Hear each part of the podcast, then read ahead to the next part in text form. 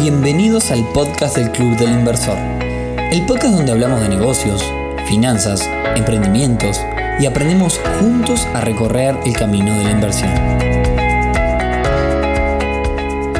Bienvenidos a un nuevo episodio del podcast del Club del Inversor. Hoy viernes 6 de noviembre, episodio número 24, en el que vamos a hablar de qué es y cómo se realiza el negocio del dropshipping.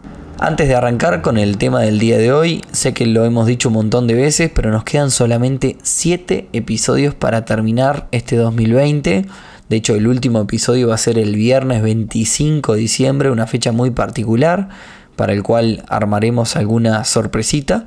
Y después tendremos el viernes primero, el día primero de enero de 2021, también otro día muy especial para, para un capítulo de podcast. Lo que no sabemos bien es lo que vamos a hacer durante el verano si vamos a hacer podcasts más cortitos o más descontraturados y demás. Así que bueno, un poco nos gustaría que nos cuenten, que siempre nos contactan por diferentes cosas. Arroba Club del Inversor UI en Instagram y nos sugieren cosas que, que les parece que se puede hacer durante el verano.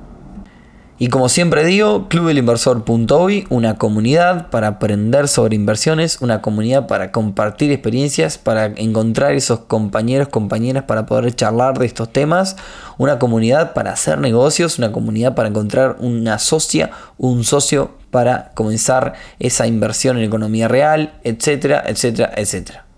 Y ahora sí, pasemos al tema del día de hoy que es invertir montando un negocio de dropshipping. Y para comenzar entendamos primero qué es el dropshipping. Y para entenderlo vamos a compararlo con un negocio tradicional. En un negocio tradicional, imaginemos que yo tengo un negocio en donde vendo camisetas, remeras de fútbol, ropa deportiva. En, e, ese negocio yo lo que hago es comprarle a, una, a otra tienda mayorista las remeras, las camisetas, la ropa deportiva. Luego quizás tengo una tienda online donde las publico de forma online y cuando el cliente compra una remera o me compra ropa, yo lo que hago es, una vez que cobro, le hago un envío desde mi depósito donde yo tengo las remeras que compré a la tienda mayorista hacia la casa del cliente. ¿Cuáles entonces las diferencias con el dropshipping? En el dropshipping yo no le estaría comprando las remeras, las camisetas deportivas a la tienda mayorista, sino que yo estaría publicando en mi tienda online las mismas remeras que vende el mayorista. Y en este caso, cuando el cliente compra en mi tienda online, en realidad no me está comprando el producto a mí, sino que le está comprando el producto a la tienda mayorista. Lo único que yo tengo que hacer es que cuando el cliente compró y pagó un producto en mi tienda online, se dispare automáticamente sin que se dé cuenta el cliente un envío desde la tienda mayorista hacia la casa del cliente. En resumen, estoy montando un negocio online de venta de productos con productos que yo nunca llego a tener y que el cliente piensa que me los está comprando a mí. Antes de seguir, seguramente se deben estar haciendo un montón de preguntas. La primera, si este negocio es legal. Este negocio es totalmente legal, de hecho se hace muchísimo hoy en internet. Y la segunda es, ¿por qué el cliente no va directo a la tienda a comprar y me compra a mí? Y la respuesta a esto es muy fácil. Imaginemos tiendas muy grandes del tamaño de Amazon, eBay, AliExpress, Walmart. Y por otro lado, imaginemos una tienda bien específica, por ejemplo, una tienda online que se llame muñecosdeporcelana.com. Probablemente, si el cliente está buscando muñecos de porcelana en internet, los puede encontrar en tiendas como Amazon, eBay y demás. Sin embargo, si está buscando ese tipo de producto específico y encuentra una tienda específica, seguramente se vea más atraído y tenga más, más posibilidad de que realice la compra en mi tienda, siempre y cuando yo haya realizado un buen trabajo de marketing. Entonces, la razón de ser del dropshipping es esa, es montar una tienda bastante más específica en donde el cliente no se siente tan apabullado por una cantidad enorme de productos. Y quizás no es el fuerte de la tienda digamos que quizás Mucha gente utiliza Amazon para comprar cosas electrónicas y de todo tipo, pero quizás si yo tengo una tienda bastante más específica, un nicho en donde no es el fuerte de la tienda grande, puede aprovecharme y realizar dropshipping de esa forma. Y repito para que se entienda, acá lo que estoy haciendo es facilitándole la búsqueda en Amazon de los muñecos de porcelana al cliente. ¿De qué manera? Montando una tienda en donde yo vendo específicamente los muñecos de porcelana que aparecen en Amazon. Y ahí estoy haciendo, en realidad estoy haciendo una venta desde Amazon hacia el cliente sin que el cliente se entere. Y en este caso, claramente para que el cliente no se entere de que le está comprando un tercero, yo tengo que tener alguna especie de acuerdo o de configuración del envío con la tienda mayorista. Está la otra variante también del dropshipping, que es cuando el cliente compra en mi tienda, yo realizo la compra con el mayorista y actúo como intermediario. Es exactamente lo mismo. Bien, y ahora que entendemos de qué se trata el dropshipping, analicemos el negocio mirando sus ventajas y sus desventajas. Comencemos con las ventajas. La primera y principal ventaja del dropshipping es que es un negocio muy fácil de comenzar. Lo único que necesito es montar una tienda en la cual no tengo ni, por qué tener mi propio sitio web, sino que puedo utilizar otras plataformas para vender los productos. Es decir, prácticamente lo comienzo sin plata, solamente con una conexión de internet y una computadora. En segundo lugar, la segunda ventaja y también importante es que no tengo que tener ningún tipo de depósito para los productos, ya que los productos en ningún momento los voy a recibir yo.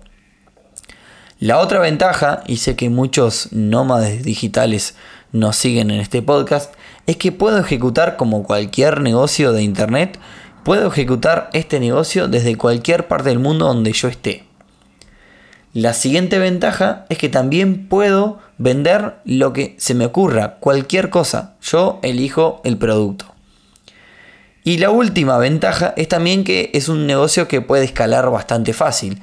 Digamos que yo de un momento para otro empiezo a vender dos o tres veces más y la carga que voy a tener es más que nada administrativa. Pasemos entonces a hablar de las desventajas que tiene este modelo de negocio. La primera desventaja está atada a una ventaja. Se trata de que es un negocio muy fácil de comenzar, por ende tiene muchísima competencia. Acá la clave está en encontrar un nicho en donde no haya demasiadas tiendas, es decir, ser muy específico, por ejemplo, el caso que yo mencioné de eh, los muñecos de porcelana. El segunda, la segunda desventaja es el margen. También depende del producto, pero generalmente el margen, como nos estamos metiendo de intermediarios en la venta de un producto, el margen es bastante ah, chico, ¿no? La, la tercera desventaja, por así decirla, es que también hay mucho cambio de stock en las tiendas. ¿Esto qué quiere decir? De que si yo realizo el modelo que cuando el cliente me compra, yo voy y compro el producto, imaginemos que yo tengo un, muñeco de porcelana publicado en el, cual yo lo termino comprando en Amazon. Y esos muñecos que yo tengo publicados quedan dos. Cuando el cliente me compra, en el momento que me compró, no queda ninguno. Me voy a fijar en Amazon y de repente encuentro que no queda más. Claramente ahí yo tengo que salir a buscar ese mismo producto en alguna otra tienda porque el cliente ya me lo compró. Y ahí empieza uno de los desafíos de este negocio. Otra desventaja es el tema de la logística. Imaginemos que un cliente me compró tres remeras deportivas, tres, diferentes prendas deportivas. Eh, en, en, que para el cliente en realidad es toda una misma compra, pero para mí son tres proveedores diferentes, porque yo utilizo tres tiendas diferentes. En ese caso yo tengo que coordinar en tres lugares diferentes los envíos. Eh, ahí seguramente tenga diferentes costos de envíos, diferentes tiempos y demás. Y yo tengo que tratar de, que llegar, de llegar a todo lo más pronto posible y lo más unificado posible.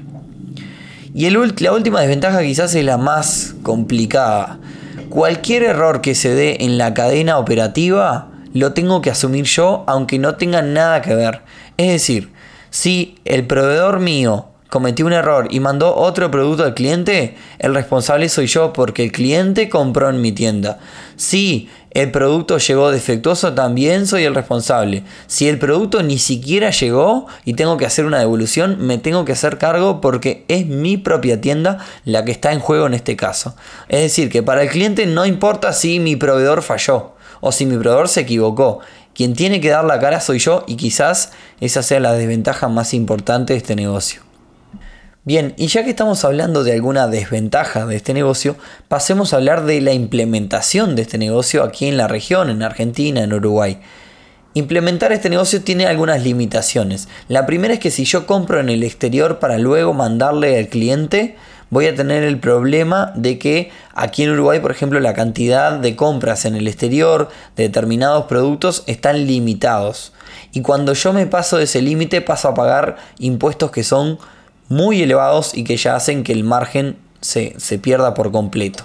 Entonces, el primer problema que tengo es que hacerlo desde aquí en Uruguay para clientes de Uruguay me va a causar e, ese dilemita con el tema de los impuestos. Lo ideal sería que yo, mi público, sea por ejemplo en Estados Unidos o en Europa y yo venda comprando en AliExpress. Es decir, hago, haga una, una triangulación desde la tienda AliExpress hacia clientes en Europa o en Estados Unidos. Entonces, al final, ¿hay forma de que lo pueda realizar desde aquí? Sí, la respuesta es sí y sería comprando en una tienda grande del estilo de Mercado Libre a nivel local y montando una tienda bien de nicho, es decir, bien de algo muy específico como puede ser los muñecos de porcelana, pero comprando en Mercado Libre. Una vez que el cliente me compra un muñeco de, persona, de porcelana en mi tienda, yo lo compro en Mercado Libre y se lo hago a enviar. Es decir, estaría haciendo una especie de dropshipping, pero todo a nivel local, sin ningún tipo de compra o de transacción a nivel internacional. Pero repito, tengo que montar una tienda bien de nicho y aquí la dificultad sería encontrar siempre ese producto en tiendas del estilo de Mercado Libre. Y también el otro desafío es encontrar un producto que la gente no esté habitué a buscar en grandes tiendas del estilo de Mercado Libre. Por eso quizás no es tan fácil llevar este negocio del dropshipping a nivel local. Lo interesante de este modelo de negocios es que yo me puedo pasar al modelo tradicional en cualquier momento. ¿Qué quiere decir esto? Que quizás yo tengo una tienda de ropa deportiva, como mencioné, con un margen solamente de un 5%, y yo comienzo a vender más, más, más y más, me, me vuelvo un referente de la ropa deportiva en el ámbito local, y quizás me sea mucho mejor negocio montar una tienda real física comprando al mayorista ropa deportiva y revendiéndola. De, ese, de esa forma, pasando al modelo tradicional, seguramente amplíe un montón el margen. También me va a llevar mucho más trabajo y otros dolores de cabeza, pero quizás el dropshipping puede servir como un paso previo a abrir una tienda real sobre un rubro determinado. Y como no me quiero ir por las ramas, esto es lo que tenía para contarles. Es solamente la punta del iceberg de qué es, cómo funciona y cómo podríamos montar un negocio de, dropshipping aquí en Uruguay o en cualquier parte del mundo donde yo esté.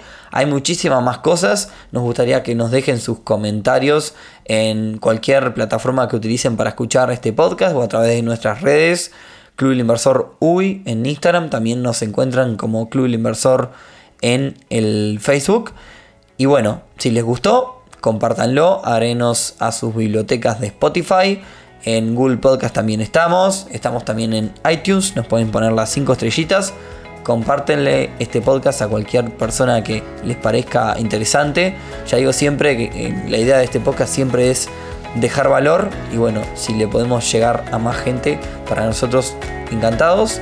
Y bueno, nos vemos entonces el próximo viernes en un nuevo episodio del podcast del Club Inversor.